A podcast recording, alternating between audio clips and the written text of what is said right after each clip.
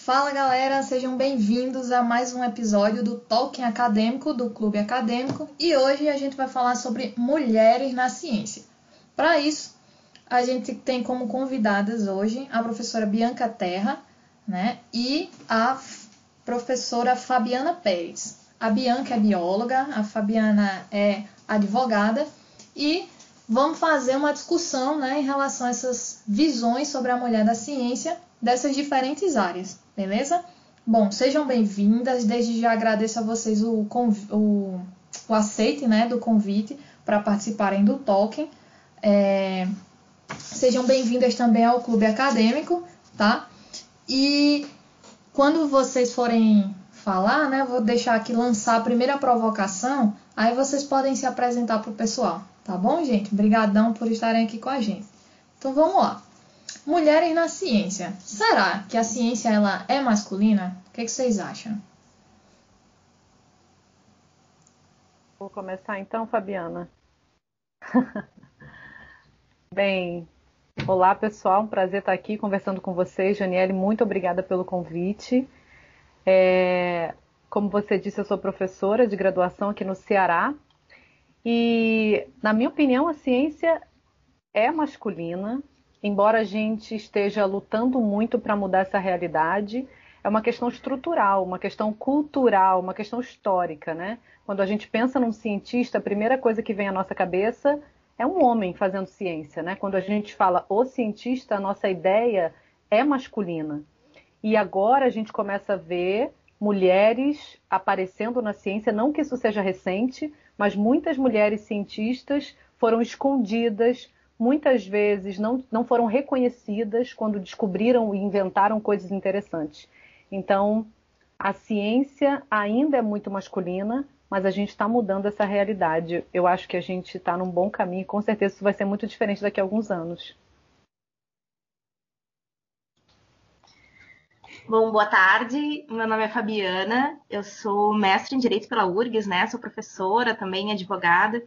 E quanto a essa provocação que eu acho incrível, especialmente para o momento que a gente vive hoje em dia, eu acho que é uma pergunta retórica, né? porque assim, por mais que, que quem está dentro da ciência tenha consciência de que há um número enorme de mulheres atuando na ciência, o reconhecimento, via de regra, vai para os homens, né? E isso assim se vê historicamente né? Quantas, quantas notícias a gente já não viu, né? Inclusive de filmes de Hollywood, por exemplo, de grandes descobertas que na verdade foram feitas por mulheres, mas que os seus louros foram atribuídos a homens. E isso hoje, dentro da sociedade que a gente vive, não é tão distante dessa realidade também. Então, existe um espaço para a mulher na ciência, só que esse espaço de destaque, de, de prioridade, né, de, enfim, é muito mais reservado aos homens, né, e especialmente no direito. O direito ele é uma, uma instituição, uma ciência social muito mais masculina, né? Eu já orientei, por exemplo, um trabalho que falava das mulheres na Universidade Federal do Estado do Rio Grande do Sul, né? Da presença delas.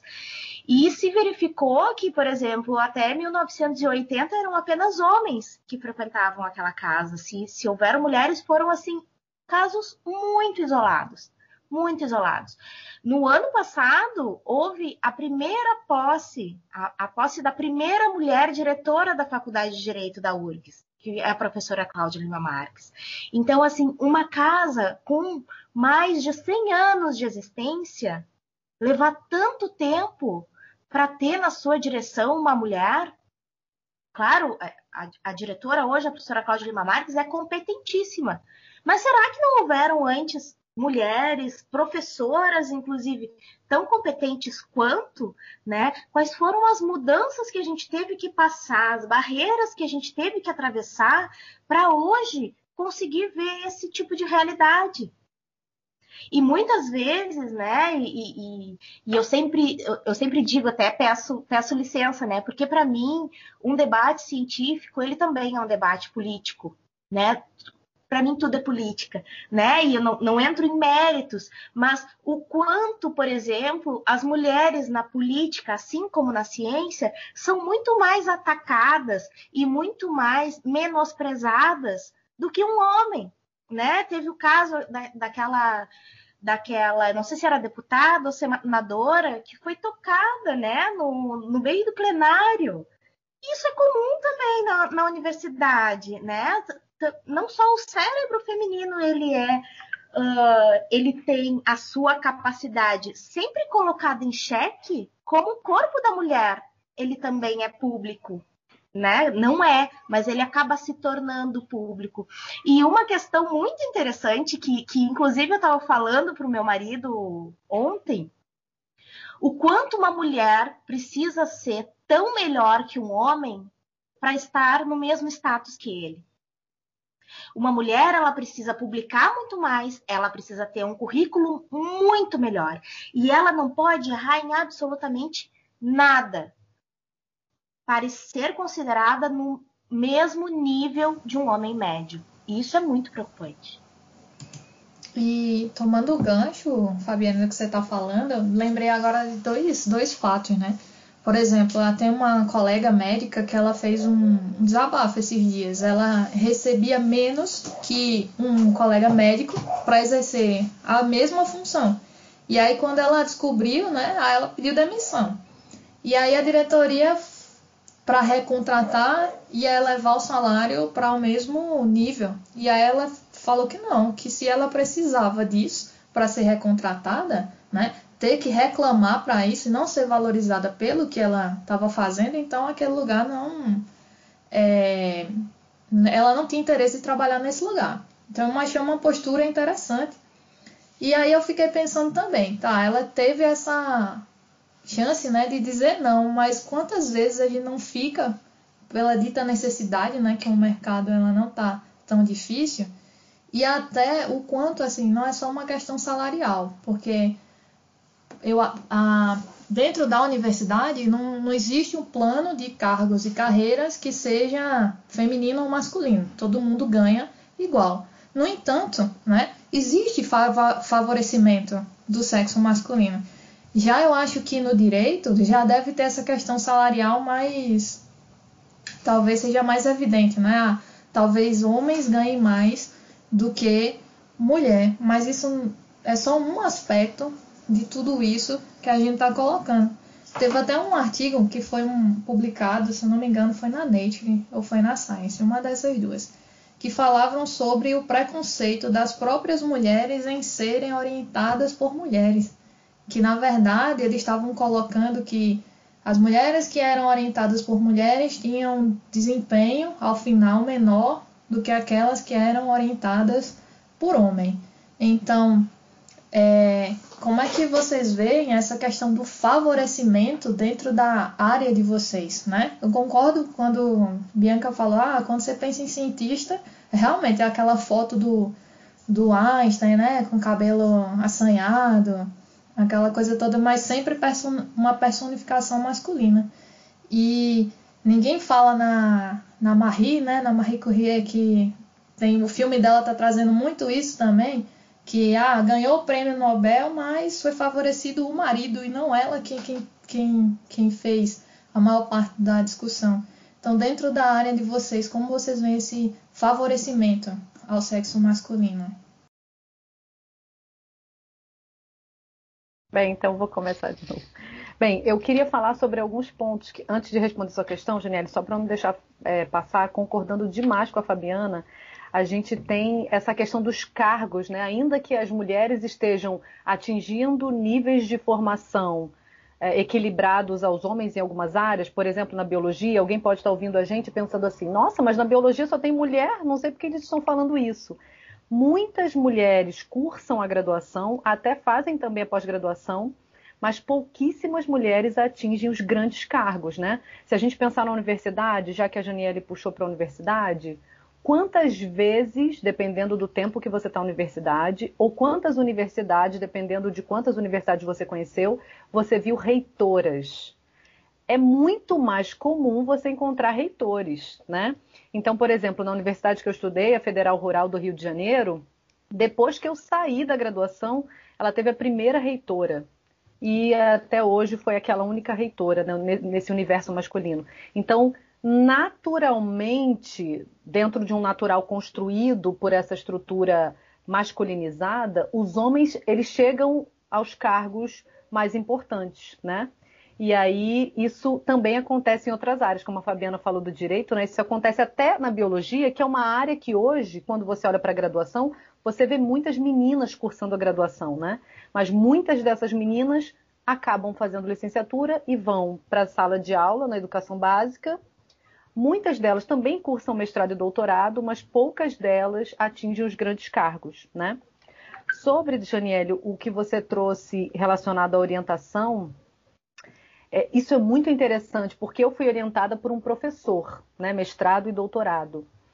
E eu lembro de quando eu fazia mestrado e doutorado, da ideia, não dentro do meu laboratório, mas na academia de uma maneira geral, do quanto a gente tinha essa ideia de, não, duas mulheres juntas não, não dá certo. E duas mulheres de TPM, imagina, ser orientada por mulher.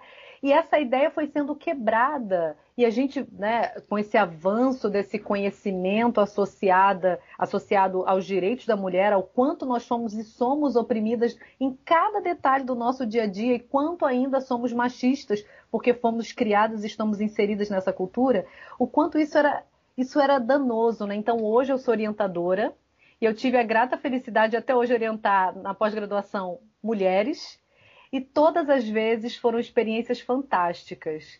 E por mais que tivéssemos nossas TPMs e tivéssemos nossos períodos menstruais super acentuados, estávamos ali umas ajudando as outras e toda aquela ideia construída que ainda é muito forte na nossa sociedade, né? E colocar duas mulheres juntas, nossa, imagina a confusão essa ideia, essa cultura de fazer com que as mulheres competissem, né?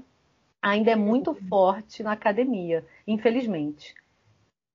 E aí, respondendo a sua pergunta, como isso acontece na nossa área, né? A biologia é muito grande. A biologia, ela é, é toda dividida em, em outras áreas, né?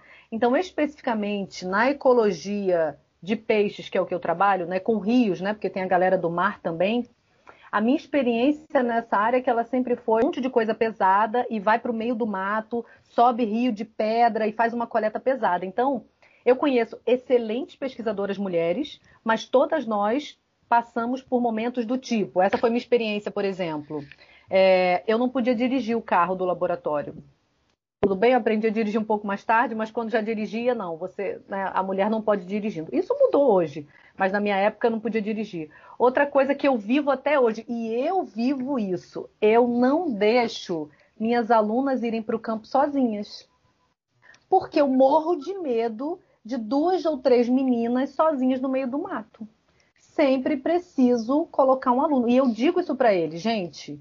Isso é péssimo. Eu tenho raiva de precisar disso, mas eu não tenho coragem de colocar três meninas no meio do mato sozinhas, porque se acontecer alguma coisa, se tiver alguém com má intenção ali, a gente vai sofrer as consequências, infelizmente. Porque nós ainda somos aquelas mulheres, eu tenho isso até hoje, que eu tenho medo de passar na calçada se tiver. Naturalmente eu saio da calçada, é uma coisa instintiva já. Se tiver um monte de homem na calçada, eu troco. Porque eu fui programada para fazer isso. E até hoje eu não tenho coragem, por exemplo, e nem acho que eu tenha segurança para fazer isso, de deixar as minhas alunas irem sozinhas para o campo. Então a gente sempre maneja a escala para ter um rapaz. Então o nosso meio, a biologia, tem várias diferentes áreas, mas aquelas que precisam de campo ainda tem um peso muito forte do papel masculino, embora muitas mulheres estejam tomando frente e fazendo pesquisa, mas quando se fala de campo, a gente tem várias questões, porque envolve distâncias muito longas, acampar no meio do mato, ficar muito tempo no meio do mato, e aí isso envolve o risco de, de sofrer algum ataque, alguma coisa, e a gente não tem como contornar isso imediatamente. Então eu sofro essa, essa prisão, por exemplo, de estar tá, de tá indo para o campo sempre com um rapaz envolvido na coleta, o que é triste, né? Porque a gente perde a nossa liberdade. Mas na minha área eu sofro, por exemplo, essa questão, sabe? Perfeito. Então, uh, no direito, né? Como, como que eu enxergo essa reflexão desse favorecimento especificamente no direito, né? Eu acho que isso tem um peso muito grande, especialmente na postura que as mulheres acabam tendo de adotar, e é uma postura muito delicada, muito delicada. Porque se de maneira geral uma mulher, né, que quando toma determinada atitude que, se tomada por um homem, por exemplo, seria assertivo e uma mulher estaria sendo considerada desequilibrada, né? Por exemplo. Então, esse equilíbrio é como andar numa corda bamba. Né? O que eu noto, então, das grandes mulheres né, que, que, eu, que eu convivi e que, que, que tem uma posição de destaque na área do direito é que visualmente elas acabam se masculinizando. São poucas as professoras, por exemplo, que uh, se vestem de maneira extremamente feminina, que usam muita maquiagem. São poucas. Existem? Existem. Mas a grande maioria Uh, a postura, né? A gente sempre. Eu, eu tenho a minha cabeça raspada, mas quando eu tinha meus cabelos compridos, né? Uh, quase sempre de cabelos amarrados, ou então tem que estar tá num terno. E isso, assim, não é porque é do direito, né? É, é exigido o uso de, desse tipo de vestimenta uh, para um jurista enquanto advogado dentro do tribunal. Na ciência não é exigido. Eu tinha colegas homens, por exemplo, que iam de, de camiseta, calça jeans e tênis para aula e davam aulas em universidades. Né? Eu, eu também me dei essa liberdade em alguns momentos da minha carreira, né? Mas a via de regra é que quando uma mulher na área do direito ela quer ser ouvida, ela sim precisa ter uma postura mais firme, uma postura assertiva, ainda que isso seja confundido com arrogância e, e, e, com vários outros adjetivos que não são tão interessantes, né? Mas essa essa tendência de se masculinizar os gestos, masculinizar o tom, inclusive, né? Até o meu marido que brinca, quando eu vou gravar algum vídeo, o tom da minha voz, ele naturalmente ele fica mais grave. É diferente de quando eu falo com as minhas filhas por exemplo, porque eu já me habituei a precisar uh, colocar, como é que se diz, uh, vocalmente, né, a projetar melhor a minha voz, para que eu seja ouvida. Diferentemente de um homem que se fala baixo, todo mundo vai ficar mais curioso para ouvir. Né? Então, assim, de maneira geral, eu acho que isso é, influencia muito na postura da mulher na academia, na área do direito. Né? A postura é, é muito notada, é muito criticada, né? E não deveria, não deveria, né? Eu, eu participei de vários salões de iniciação científica quando eu estava na faculdade, há mais de 10 anos, né? E eu achava incrível o quanto os outros cursos as pessoas se vestiam de maneira muito mais casual, né? Inclusive a minha psicanalista, que é maravilhosa, ela me mostrou uma vez, mostrou não, eu vi no, no Instagram dela, né? Uma foto da defesa de mestrado dela. E ela tava com uma saia lindíssima, uma blusa, assim, sabe? Com, com, com uma sandália. E eu, nossa, isso no campo do direito, para uma mulher, nunca seria possível. Eu fui com um terninho, sabe? De camisa, de salto alto, tive que me maquiar.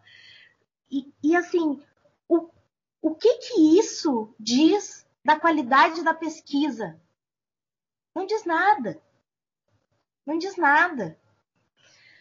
Mas, infelizmente, é o que eu pessoalmente noto que está mais atrelado né, nesse, nessa diferenciação, né, nessa necessidade que a mulher tem para ser notada. Eu acho bem isso aí mesmo que você está falando. Eu tava, você está falando e eu fico aqui pensando e lembrando de, de situações, né? Então, ao longo da minha, da minha caminhada acadêmica, eu sempre tive orientadores, mas no doutorado eu tive uma orientadora.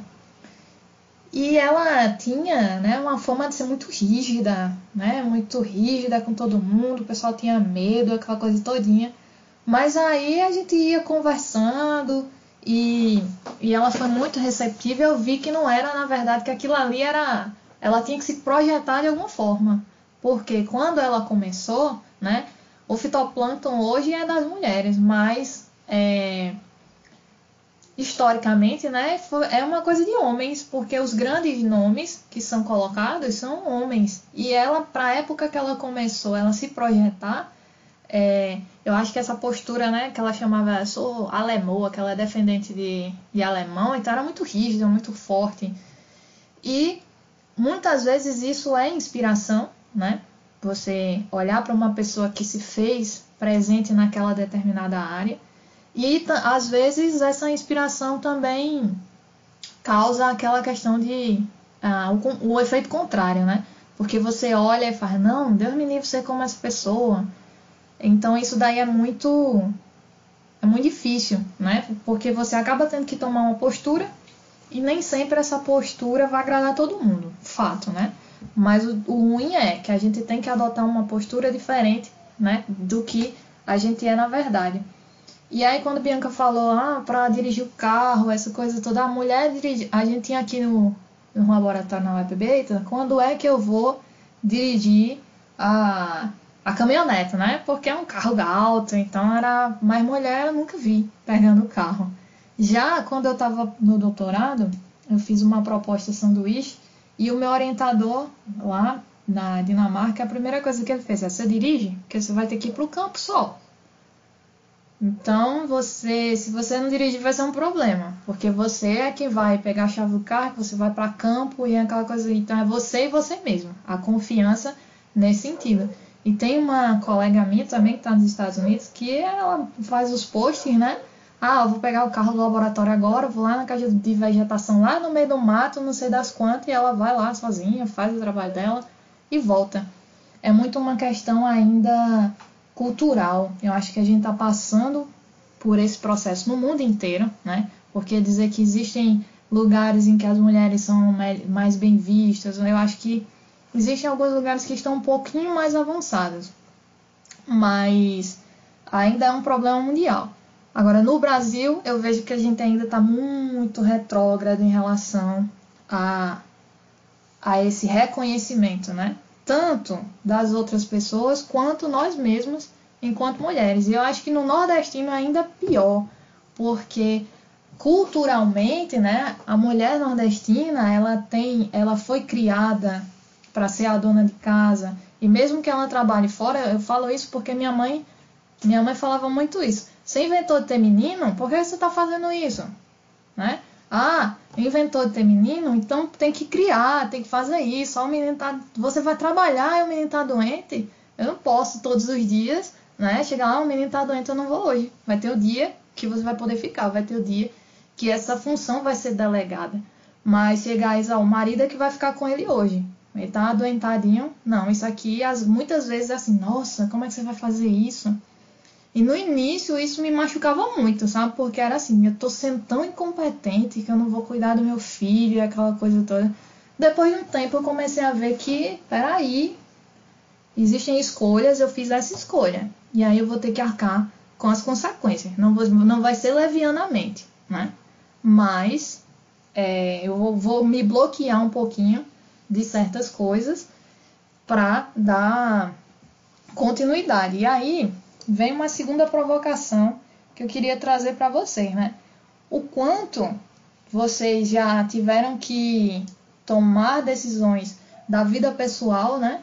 O quanto, na verdade, a academia influenciou vocês na tomada de decisão da vida pessoal. Agora eu não posso ser filho, agora não é o momento de relacionamento.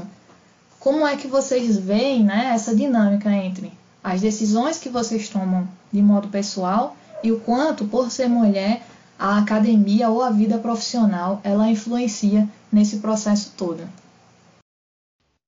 Ei, que pergunta difícil, Janiele.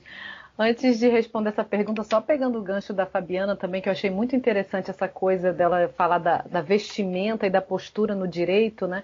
Que é muito claro, a gente tem um curso de direito aqui na universidade e eu vejo todos os meninos de gravata num calor e as meninas com aquela roupa social, né? E essa questão da roupa é uma coisa muito interessante. Eu venho do Rio de Janeiro para o interior do Ceará e eu como bióloga, tentei me encaixar num perfil padronizado do biólogo, que é aquele bicho grilo que veste aquela roupa meio riponga. Não era minha praia, não que eu tenha nada contra, eu tenho amigos maravilhosos com um estilo desse maravilhoso. Mas eu decidi assumir aquilo que é mais ou menos o meu estilo. Eu uso roupas justas, eu uso vestidos mais colados, eu gosto de uma roupa mais com decote, eu gosto de, de, de ser feminina e isso é um problema. Eu escutei muita piada desde o meu primeiro dia na universidade, onde um colega de turma, quando eu fui me apresentar na frente de todo mundo, pediu para eu dar uma voltinha. Foi uma oh! vergonha. Foi, Fabiana, uma vergonha, foi um escândalo. Isso deu o maior problema. E a partir daí, várias outras vezes eu ouvi piadas muitas vezes de homens, mas também de mulher, porque eu entendo que a gente foi criado nesse mundo machista. E aí, cada vez mais, eu me fortaleci para reestruturar e para reafirmar essa minha postura. Para ser uma cientista de sucesso, eu não preciso me vestir como homem, nem preciso na biologia me impor um estilo meio mais hippie, né? aquela roupa mais solta, mas eu preciso com consciência todos os dias quando eu coloco uma roupa me preparar para rebater uma piada, para fazer, para estar tá disposta a rebater uma brincadeira, né? E aí isso é muito comum. E essa questão da roupa, Fabiana quando falou disso no direito chama muita atenção realmente, mas enquanto mulher, professora universitária ou qualquer outra é, outra profissão, a gente tem esses detalhes o tempo todo, né? Numa, numa seleção, uma coisa do tipo mas com que roupa você foi?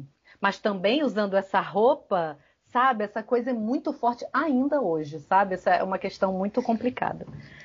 Mas bem, voltando à pergunta da Janiele sobre vida pessoal, eu não me lembro de nenhuma decisão minha ter sido assim, ou academia ou vida pessoal. E aí isso ter mudado o curso da, das minhas decisões e do que eu ia fazer.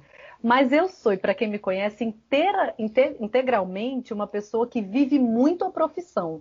Então, todas as minhas decisões, primeiro, foram profissionais. Se eu fui para os Estados Unidos, se eu voltei, se eu vim para o Ceará, se eu fiz concurso para o Ceará, Sobral, me mudei para cá, todas as decisões foram colocando o profissional na frente, né? A minha decisão por não ter filhos até hoje, porque ela pode mudar, é uma decisão muito pessoal e associada a outras questões que não a profissional e eu estou muito bem com essa decisão, não é nenhuma imposição, mas eu acredito que eu coloquei a profissão em primeiro lugar em muitos momentos da minha vida, principalmente por causa daquilo que a Fabiana falou no começo, né? Uma mulher para chegar a algum lugar, ela precisa correr muito mais, ela precisa se esforçar muito mais. Então, provavelmente a minha vontade, a minha sede de conseguir o que eu coloquei para mim como ponto de sucesso me fez deixar várias questões pessoais para trás, no sentido de eu quero isso e eu vou conseguir, mas eu gastei muito mais energia, né? Mas não teve nenhuma coisa específica, e deixei aqui um casamento, um filho, um namoro, ou deixei de fazer tal concurso por causa de alguém. Nunca foi nesse sentido, mas sempre foi colocando a profissão na frente, o que eu não indico para as pessoas, mas mas foi assim que eu acabei né, conseguindo chegar, por exemplo, a, ao concurso que eu queria, né, nesse sentido. Então, sobre essa questão do, do profissional, né? De como a, a, a carreira interferiu nas minhas decisões da vida pessoal, eu sou um pouco orcohólica assim também, te confesso. E sempre fui muito, né? Porque eu vim de uma família muito humilde, eu fiz a minha graduação com bolsa do FIES, uma universidade particular, porque eu não tive uma educação de base que me possibilitou ingressar na graduação numa universidade pública. Né? Durante a graduação, eu fiz muita iniciação científica, fiz extensão, muitos estágios, sempre focando no mestrado. Porque eu via na academia, no título do mestrado, uma oportunidade incrível profissionalmente, né? A educação na minha vida eu sempre tive como aquilo que ninguém nunca ia tirar de mim. Independente de quanto tempo eu vivesse, para sempre eu ia ser uma mestra, para sempre. E o que eu posso dizer é que isso muito me beneficiou e me beneficia até hoje. Né? Mesmo nos cargos mais técnicos que eu já ocupei, desde da, que obtive o título né, em 2013, o meu mestrado, a minha titulação sempre foi um grande diferencial. Então, assim, eu trabalhei muitos anos como assessora no Tribunal de Justiça, né? Porque tinha uma remuneração muito boa, então eu acabei ficando diretamente afastada da academia durante um período grande, mas sempre dando orientações para os colegas do meu grupo de pesquisa. Né, do grupo de pesquisa eu nunca me afastei, mas não tinha condições de publicar, porque, na verdade, lá, enquanto assessora, tudo que eu escrevia, né, que eram muitas e muitas páginas por dia, não eram publicadas no meu nome, né, eram publicadas no nome dos meus chefes com quem eu passei durante esses anos. Mas em cada troca de emprego, né, na vida profissional, porque, claro, né, vim de uma família humilde, quando tive uma oportunidade de ganhar muito bem, eu não pensei duas vezes, né? E em cada troca de emprego, quando eu não me sentia confortável no local em que eu me encontrava, por qualquer razão, um, o meu título, o meu mestrado e os, os artigos que eu já tinha publicado até então sempre fizeram muita diferença né? Eu sempre fui uma mulher que sempre priorizou muito a vida profissional, mas também priorizei aproveitar a vida antes de planejar ter filhos, né? Antes de ter os meus filhos, eu não pensava se eu queria ou não ter filhos. Eu só vivia outras partes da vida, né? Porque tem tanta coisa para aproveitar, né? Depois que eu me tornei mãe, uh, a minha vida profissional não influenciou, ou melhor, a minha vida pessoal não influenciou nas minhas escolhas, nas minhas escolhas. Mas eu posso dizer categoricamente que influenciou nas escolhas de quem me escolheria. Eu fui dispensada, né, por conta do meu contexto de, de menos disponibilidade eu participei de uma seleção em que eu, eu tirei o primeiro lugar na, na prova escrita. E na seleção estava indo tudo muito bem, até que eu disse que eu tinha três filhos, né? Enfim, são, são questões que pesam na vida profissional, mas isso não significa que sejam escolhas nossas. Isso não significa que nós sejamos menos capazes de desempenhar os mesmos, as mesmas atividades de antes. Mas sim, existe um preconceito e existe um preconceito enraizado na sociedade, principalmente com essa questão de, de vocês trouxeram aqui também, né? De ter essa certeza tão enraizada de que é responsabilidade só da mãe. Quem disse que é só responsabilidade da, só da mãe? Desde que eu me mudei aqui para Recife, uma coisa me chamou muito a atenção, que na época do Dia das Mães, os alunos da escola do meu filho de 8 anos, eles tiveram que fazer uma entrevista com as suas mães e perguntaram para elas o que, que elas gostavam. E eu digo para vocês que 80% das mães disseram: eu gosto de lavar, eu gosto de cozinhar, eu, eu gosto de afazeres domésticos.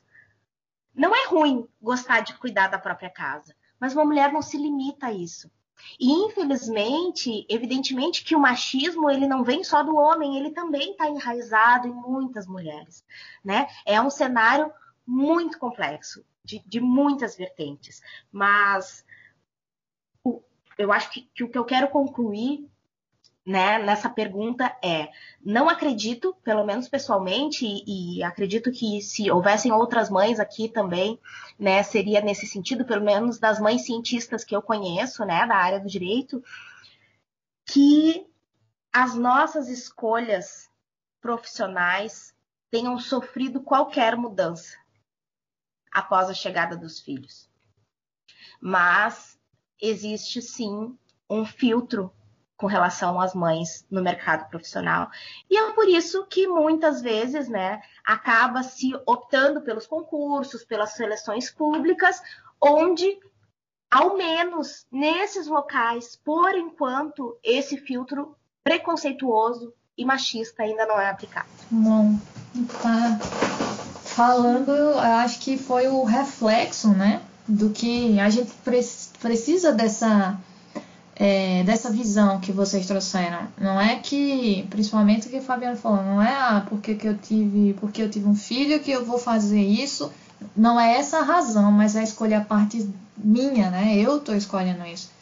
E é, é uma coisa que eu penso muito é em relação a isso. Minha gravidez não foi planejada, né? Eu estava num momento muito alto da, da minha carreira e, e aconteceu. E aconteceu, e muita gente que, por exemplo, existem muitas pessoas que têm no período da gravidez a maior produção possível, né? Porque você tem que dar conta daquilo. Ah, meu Deus, vai estar. Tá... Já vi relatos de pessoas que, ah, engravidei, o orientador surtou e aí eu tenho que trabalhar o dobro, porque senão eu não vou conseguir terminar. E aí a minha gravidez foi de risco.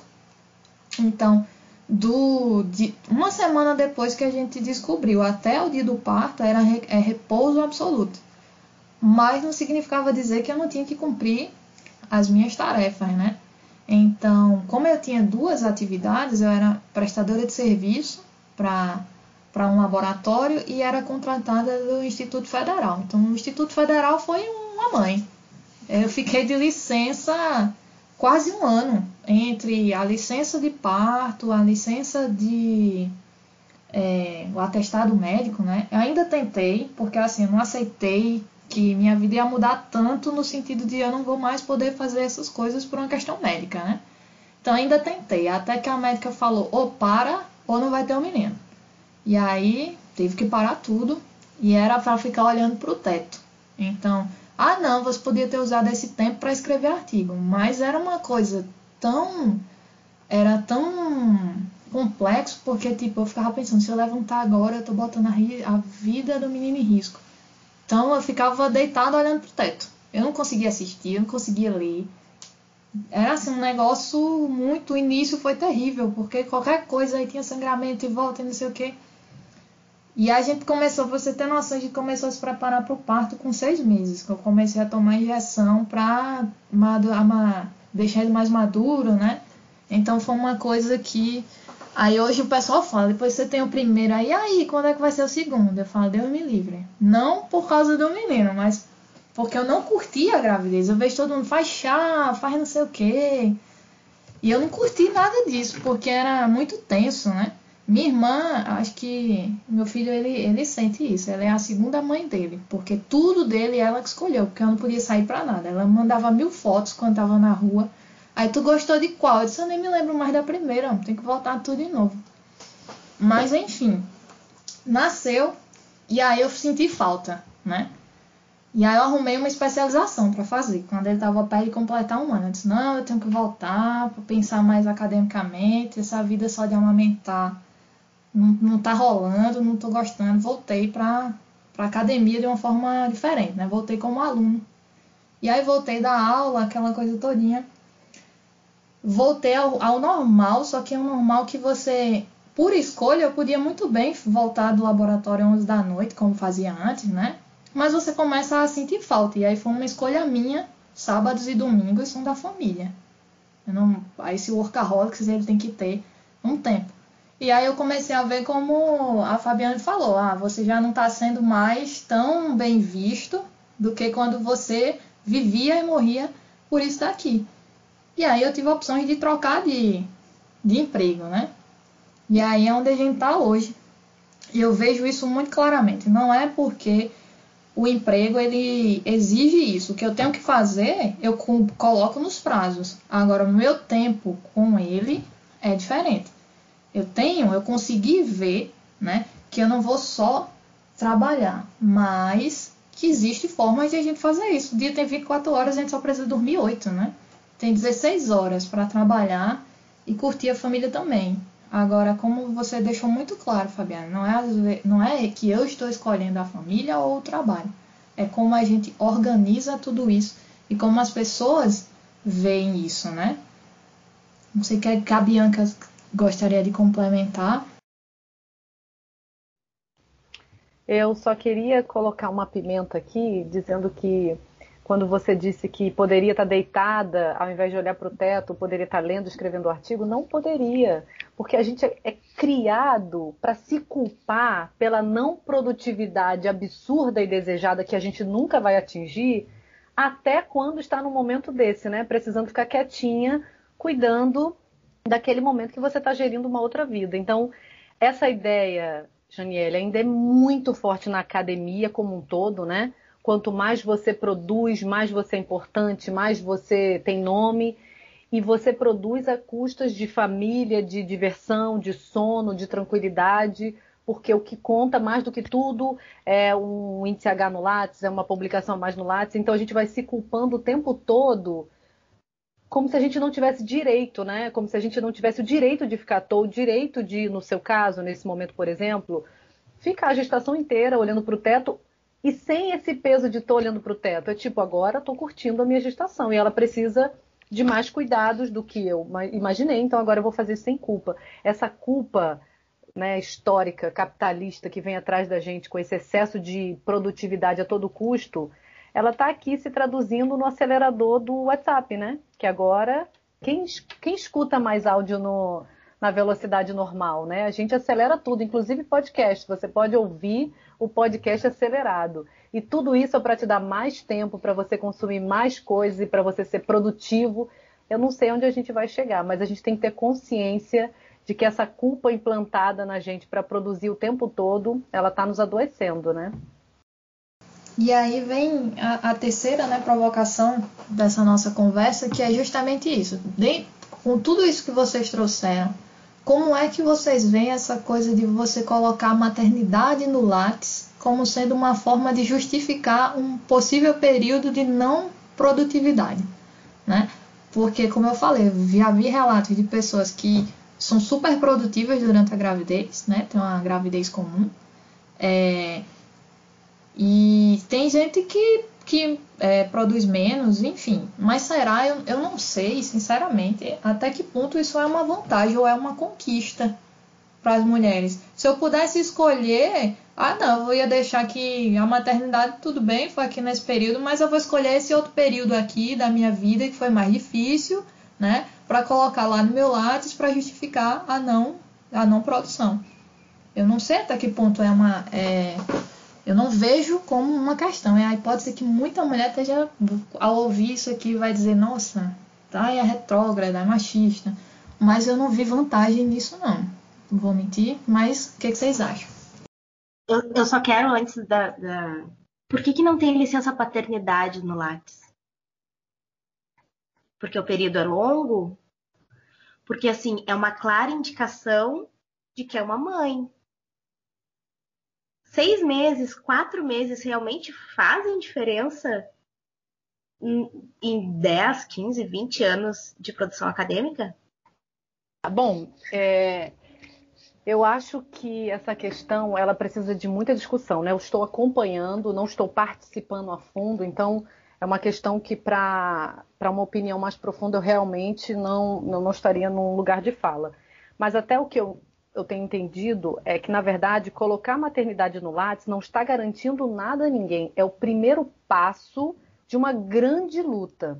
Porque aí, Fabiana, o que, eu, o que eu penso é que cada área tem um comportamento muito diferente. Então, por exemplo, na minha área, que uma mulher deveria, sendo pesquisadora, ir para o campo, carregar peso, subir pedra, uma licença maternidade, o período, esse período de gravidez e, e os primeiros cuidados com o bebê, vai tirar essa mulher do, de executar essas questões. E as pesquisas precisam de anos, ou por exemplo, aqui que seca o rio, eu preciso coletar na chuva. Se eu perco uma chuva por causa de uma gravidez, eu não tenho dados para publicar nos próximos dois anos. Então, seria o primeiro passo para indicar. Nesse momento eu tenho uma lacuna, porque veja bem, o que a gente produz em 15 anos não interessa. O CNPq faz uma seleção, ele quer saber dos seus últimos cinco anos. E um buraco, vou colocar aqui um ano, tá? Um buraco de um ano que você não pega dado, não coleta, você fica aí com um buraco de dois anos de publicação na minha área. Então, seria o primeiro passo para indicar, olha, esse período não produzi, não é porque eu estava à toa, não é porque de repente eu não consegui fazer nada, é porque nesse momento eu estava dedicada à minha maternidade. Esse é o primeiro passo. Isso resolve, aí a Janiele falou que ela tem medo, eu conheço várias pesquisadoras que estão com esse mesmo questionamento da Janiele. Por quê? Porque nesse momento a gente não tem garantia de que isso no Lattes vai te dar nada. Esse é o primeiro passo, está no Lattes. A partir daí, qual é a luta? Que as agências de fomento considerem essa informação na hora de fazerem seleção de bolsas e projetos, que os concursos considerem essa informação na hora de fazer seleção de professores, porque no edital vem lá, produção dos últimos cinco anos. Um homem produziu constantemente nos últimos cinco anos, porque mesmo que ele tenha sido pai, a produção dele não foi é, interferida. E uma mulher, nesses últimos cinco anos, teve uma licença maternidade, às vezes até aumentada por causa de questões de complicações na gravidez, e ela não tem o mesmo número de artigos, não por qualquer outra razão de improdutividade, mas porque ela precisou daquele tempo para cuidar da maternidade, né, dos, dos, processos da maternidade. E aí o concurso faria um, um, um balanço em relação a esse período e não eliminaria essa mulher só porque ela não tem a mesma quantidade de produção. Então, o que eu entendo é que nesse momento, esse é um primeiro passo que ainda deixa muitas mulheres com dúvida, porque ele não é um passo que te garante que então, ah, vão considerar que eu estava é, nesse momento cuidando do meu filho, e aí eles vão fazer uma continha lá e vão desconsiderar esse tempo. Não tem nada garantido, é só o primeiro passo. E a partir daí, a gente tem que continuar a luta para que isso seja respeitado, para que esse período maternidade seja considerado e não comparado com de igual para igual com homens, enfim. É só um passinho de uma luta gigante. Eu acho que é um passo muito interessante. Eu não posso dizer para vocês se eu acho certo ou errado, porque eu não acho que eu estou nem no lugar de fazer essa avaliação. Mas eu acho que é um passo interessante para abrir as portas para a luta. Por exemplo, a partir disso, eu vi essa semana que um programa de pós-graduação na Universidade Federal Fluminense do Rio de Janeiro, a UF, vai começar a considerar a licença maternidade na pós-graduação. Ou seja, a gente começa a mexer com a estrutura, porque como vocês sabem, na pós-graduação hoje não tem qualquer, hoje tem você pode colocar sua bolsa três meses para frente. Só isso. Não existe licença maternidade. A, a, mulher não continua recebendo sua bolsa, pode parir, cuidar do filho nos primeiros meses e depois retornar continuar com a bolsa. O que ela pode fazer é adiar a bolsa para três meses adiante, uma coisa assim. Então, essa mudança começa a mexer na estrutura. Então, hoje isso não garante muita coisa, mas aí os programas de pós-graduação começam a mexer nas suas estruturas, a gente começa a mexer nos grandes editais de fomento, que nesse momento não consideram a realidade de uma mulher que, que é mãe. A gente começa a mexer na estrutura até de seleção de concurso, porque a Fabiana falou, isso é verdade, o concurso não tem é, descaradamente preferência masculina ou feminina, mas ele não considera um período que a mulher for mãe. Imagina, Paris Gêmeos, fiquei aí oito meses fora do game, trabalho numa área como a minha, por exemplo, da biologia, que isso faz com que eu tenha um buraco de dois anos no meu currículo, mas o concurso quer saber da, dos meus cinco anos de publicação. Então, assim, é um primeiro passo. E eu acho que é um primeiro passo interessante para a gente começar a mexer com a estrutura. É, então, eu sou muito crítica, né, a essa maternidade no Lattes. Logo que saiu, eu achei muito, interessante, inclusive coloquei no meu Lattes o, o, período de licença, né, da, de quando eu tive as gêmeas. Mas eu acho que é bem complicado. É bem complicado porque eu concordo assim, muito que é um passo interessante, uh, mas se ele viesse com todos esses outros pequenos passos de consideração, né, uh, de quem interessa, na verdade. O que, que adianta eu dizer para o mundo que eu sou mãe, se isso, qual é a diferença que, positiva que isso vai fazer? Qual é a diferença positiva? Que maravilha se isso for considerado na produção, né, num concurso, numa seleção, enfim. Só que a minha visão, que pode ser uma visão, claro, muito limitada, mas a minha visão hoje é que isso só mostra para os recrutadores e, e para a banca que eles vão ter uma pessoa com outras responsabilidades, uma pessoa que talvez não vai poder ficar dia e noite à disposição, né? E é claro que subjetivamente isso sempre pesa. Isso sempre vai pesar. Então, eu, por isso que eu intimamente fico na dúvida se colocar essa informação isolada, sem um plano de ação efetivo junto dela, se essa informação mais prejudica do que beneficia. Eu tenho muito orgulho de ter a minha licença maternidade no meu Lattes, né? Mas eu também tenho medo. É uma questão polêmica, é, é difícil você tomar uma posição. Eu confesso para vocês, como eu disse no início, eu ainda não sei até que ponto isso é um benefício, é um prejuízo, qual a diferença que vai fazer, né? Na minha vida, até porque o Lattes ainda é muito brasileiro, né? Se você for mandar seu currículo para para qualquer outra instituição, ou para uma empresa, coisa desse tipo, você não vai colocar. Você não vai fazer, você vai fazer um currículo denso, condensado e você vai colocar lá o que é importante, né? Então essa informação vai estar lá se você vai mandar um currículo para uma empresa que é diferente do currículo Lattes. Então, se você vai botar no Lattes, mas aí vai omitir desse outro, desse outro documento, qual é o, o sentido? Por que, que gente tem que se empoderar dessa informação? Eu não, eu não sei falar sinceramente para vocês, eu ainda tenho, tenho muita dúvida. E aí é, é muito complexo porque a gente vai acabar trazendo outras discussões, né? associadas a isso, como a, a Bianca colocou, o quanto a maternidade ela vai influenciar nesse, nessa minha produtividade. Obviamente, a, a, mulher, fisiologicamente, ela, ela muda né, com a maternidade, mas é muito da sua decisão. Né? Eu conheço pessoas que gostariam de estar dedicados 24 horas à, à criação, a cuidar da casa, aquela coisa todinha, mas tem que trabalhar. E já conheço gente que queria um pé para estar tá trabalhando e deixar essa coisa toda. Então isso é muito é muito complexo de ser avaliado, mas eu adorei, né? As colocações de vocês, eu acho que foi super bacana essa conversa, muito motivadora, né? Eu vi muito aqui com muita atenção que vocês colocaram e eu acho que o caminho, né? É esse que vocês disseram. Não existe receita, né? Mas eu gostaria que, para a gente finalizar, vocês deixassem um, um recado, né?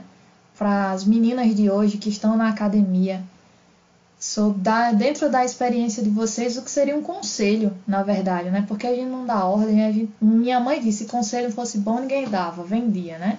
Mas não custa deixar as palavras de inspiração para quem estiver ouvindo isso aqui. Eu acho que não é só para mulheres, são para homens também, né? Vou entregar aqui de Gleidson que ah, aqui a gente super divide as tarefas, às vezes eu preciso ir, ele tem que ficar, a gente divide as terapias, aquela coisa todinha, mas a mulher tem que fazer a comida. Na hora de dar banho, vai tu que é a mãe? Então, às vezes eu olho assim, eu falo, isso não é contraditório porque a gente tá vivendo? Não, mas você é a mãe. Essa aí é coisa de mãe, não é coisa de pai, não. Pois é, às vezes aqui é, é casa de ferreiro, não é assim, não. Pau, né? Não, hoje eu não tô afim de fazer isso, não. Não, você é a mãe, você tem que fazer. Mas enfim, é, brincadeiras à parte, é muito isso. É, a gente tem que se despir um pouco, né? Dessa carga cultural que a gente tem e vivenciar, dar, dar um olhar diferente para as coisas novas e principalmente nesse sentido de que nós podemos fazer tudo desde que seja a nossa escolha, né? Então, o que é que vocês podem finalizar né, os comentários de vocês. Desde já agradeço mais uma vez, foi riquíssima essa discussão. Muito obrigada mesmo. Bom, eu queria agradecer demais também, foi um prazer, Janiela, essa conversa. Agradecer a Fabiana, né, por a gente estar se conhecendo apesar de através das telas, né? Foi muito bom te ouvir, Fabiana. É, eu, eu acho que a gente está vivendo uma situação muito diferente do que era quando eu estudei, por exemplo, em relação ao mundo, ao Brasil. Então, são momentos muito delicados em relação ao, ao meu nicho, por exemplo, que é a academia, que é a biologia envolvendo questões ambientais, porque a gente está sofrendo esses ataques o tempo todo em relação às políticas ambientais, os investimentos na ciência. Mas o que eu diria para as meninas que estão começando hoje, e aí os meninos fiquem atentos para eles aprenderem né, nesse sentido também, é que juntas a gente tem muito mais força. Então, aquela ideia que implantaram na nossa cabeça dessa competitividade, as mulheres precisam estar brigando o tempo todo entre si ou competindo para mais bonita, mais gostosa, mais isso. Se livrem disso, se juntem. Se a gente estiver trabalhando em coletivo, se a gente estiver unidas e se nós ajudarmos umas às outras, a gente vai ter mais força e a gente vai construir um mundo muito melhor para as próximas meninas que chegarem. Então a gente vai sofrer talvez ainda alguns problemas associados à, construção do mundo que a gente tem, tão machista, tão racista, tão homofóbico, mas se a gente se juntar e se juntar de verdade, claro que os rapazes que, estiver, que estiverem interessados a, a, nos ajudar nessa luta são muito bem-vindos, mas é importante que nós, mulheres, estejamos unidas e a gente vai ser mais fortes, a gente vai conseguir mudar muita coisa. É isso que eu tenho a dizer. Uhum. Ah, gostaria também de agradecer, né? Foi um prazer conhecer a Bianca nesse, nesse nosso bate-papo de hoje. Agradecer o convite da Janiele, do Gleidson, né? Do Clube Acadêmico, né? Que me encontraram lá no, no meu Instagram uh, de mentoria jurídica, né? Que é o Sua Mentoria Jurídica no Instagram, que faz só dois meses que eu tô, que eu tô me aventurando também, não faz muito tempo, né? Eu também fui para essa parte digital, esse encontro com o digital, né? E como é rico isso de encontrar pessoas tão diferentes, né? Através da internet. Eu acho que é muito interessante e, e, através, e com esse comentário eu já venho a minha, a minha sugestão, a minha dica, a minha, o meu conselho para as meninas que, que nos escutam, especialmente as meninas do direito. Né? Porque assim, a, a biologia, eu, eu tenho um carinho muito grande pela biologia, cogitei, inclusive, quando eu estava quando eu estava fazendo ensino médio, fazer biologia, né? Mas por uma imposição familiar, acabei indo para o direito. E eu tinha muita vontade da biologia, porque eu sempre achei muito lindo isso da ciência. E depois de algum tempo, depois de algum tempo, acho que depois de dois anos no direito, eu fui descobrir que o direito, que no direito também é possível fazer ciência. E isso muita pouca gente sabe, porque a ciência, a pesquisa, ela é uma das bases da universidade, independente do curso. Né? A universidade é formada pela, pelo ensino, pela extensão e pela pesquisa. Então, o conselho que eu dou é façam iniciação, iniciação científica, se interessem por, por grupos de pesquisa, né? aproveitem a quantidade enorme de palestras que estão sendo distribuídas gratuitamente no YouTube de grandes doutrinadores. Hoje em dia, com a pandemia, não se fazem mais encontros presenciais por enquanto, e por mim poderia até ficar assim, porque o que se gasta em passagem, hotel, congresso, isso e aquilo. Claro que encontrar pessoas é muito bom, abraçar pessoas é muito bom. Só que a democratização de todo esse conhecimento está na nossa mão. Abram o YouTube, coloquem uma palavra-chave, coloquem o, ramo que vocês se interessam, vocês vão ter uma riqueza extraordinária de informações. Busquem informações, sejam curiosas, acreditem em vocês. Não aceitem o não. É isso. Bom, agradeço mais uma vez vocês pela participação. Adorei esse momento aqui juntas, tá? Para quem se interessar, né, vocês podem seguir aí o perfil da arroba equipe sem o e, underline terra, que é o, o Instagram da, da Bianca, e o arroba sua mentoria jurídica. Eu acho que isso que o Fabiano colocou no final, hoje a gente tem uma, uma quantidade de informação né, gigantesca. Essa semana eu já participei de dois eventos, um na França, sediado na França, e um no Brasil. Imagina se num cenário de não pandemia isso seria possível, né? Então, aproveitar toda essa quantidade de conteúdo que a gente está tendo acesso é muito importante. E ciência, independente da área, né, é o que vai fazer a construção do, do da vida do planeta, seja para o bem ou para o mal, vai sair da, do discurso científico, da construção científica. Eu acho que todo mundo tem que estar tá ligado em relação a todas essas questões, querendo ser cientista, né? Ou aquele que vai consumir esse conteúdo. Porque, ah, se você não tem aptidão para isso, mas você tem que ter conhecimento para opinar, para utilizar. Bom, gente, mais uma vez agradeço e até uma próxima. Até mais. Muito obrigada. Tchau.